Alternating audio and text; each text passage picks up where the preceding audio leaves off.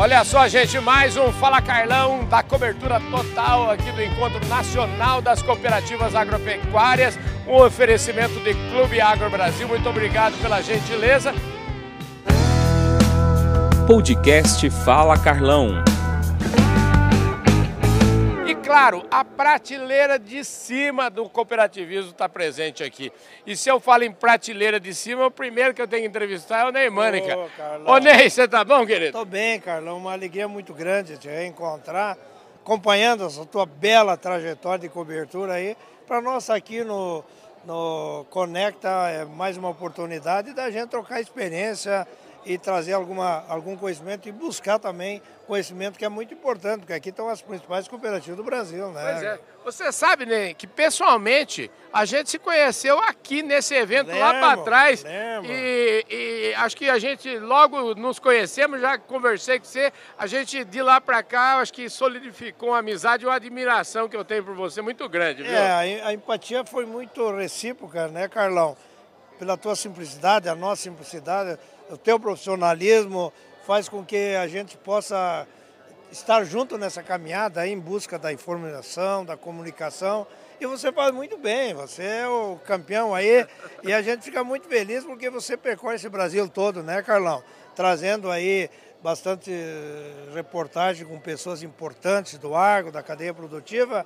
E isso agrega muito para nós todos, Carlão. Tá de parabéns aí. Olha só, ele abriu aqui o evento hoje, já falei aí, já abriu aí com. Tinha dois prateleiras de cima lá no palco, ele e o Degob, vocês abriram aqui falando de importância de gestão.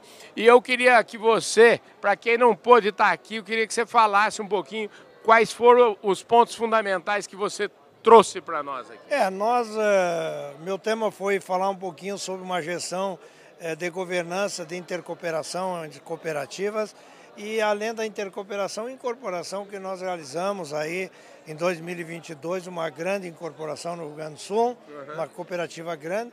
Então a cooperativa dobrou de tamanho e isso é um grande desafio porque mexe com pessoas, mexe com comunidades, mexe com marcas, mas superamos tudo isso junto com o quadro social, com os conselhos e realmente a governança hoje nada mais é do que você ter uma gestão profissionalizada, de você ter pessoas competentes, comprometidas e ter um quadro social fidelizado e, o- e entender a cultura de uma cooperativa. Mais importante é as pessoas entenderem qual é o objetivo de uma cooperativa. Eu acho que é muito bem claro.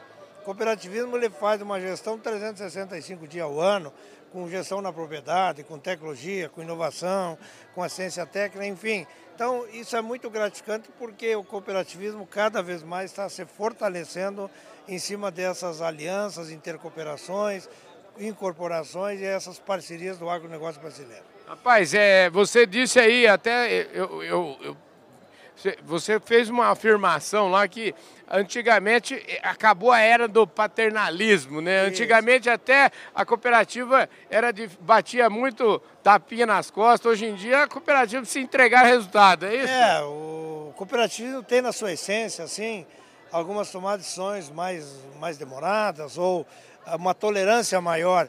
Mas hoje em dia, com essa competição, com essa eh, mercado, globalização, não tem mais espaço para paternalismo, nem para postergar decisões. Então, nós da Cotrijal estamos fazendo aí, adotamos já, agora já desempenho por resultado, aquele colaborador que desempenhar, tiver o seu talento colocado com todo vigor dentro da cooperativa, ele traz resultado. E aquele que não consegue, infelizmente, a gente tem que trocar e substituir. Isso está acontecendo naturalmente dentro da Cotrijal. Escuta, co- como é que é a Cotrijal hoje com essa incorporação e tudo? Qual é o tamanho hoje da Cotrijal? É, nós ficamos em 53 municípios, mais de 79 unidades, 1 milhão e 300 mil hectares de atuação, com 16 mil associados e mais de 2.700 colaboradores. E o ano passado faturamos, mesmo com uma crise, uma seca, 5 bilhões e 800. Esse ano também, mais uma seca, estamos tentando ver se repetimos no mínimo o faturamento do ano passado. Como é que a, a, a cooperativa hoje ela está verticalizada? O que, como, é que, como é que é, a- o- É. Como é que a cooperativa faz dinheiro hoje? É, nó- nós começamos a crescer horizontalmente ao redor da cooperativa, agregando, comprando unidades, incorporando, e ficamos nesse tamanho. A verticalização, nós temos uma grande fábrica de ração, na verdade são duas, uma de bovino e uma de suínos. Uhum. Nós temos uma grande unidade de beneficiamento de sementes e, e, estamos agora numa, dentro de um projeto com a CCGL, são 17 cooperativas, na industrialização do, da cadeia do leite. Estamos discutindo agora a industrialização é, de produção vegetal, que seria o a soja, o trigo, o triticale, o trigo.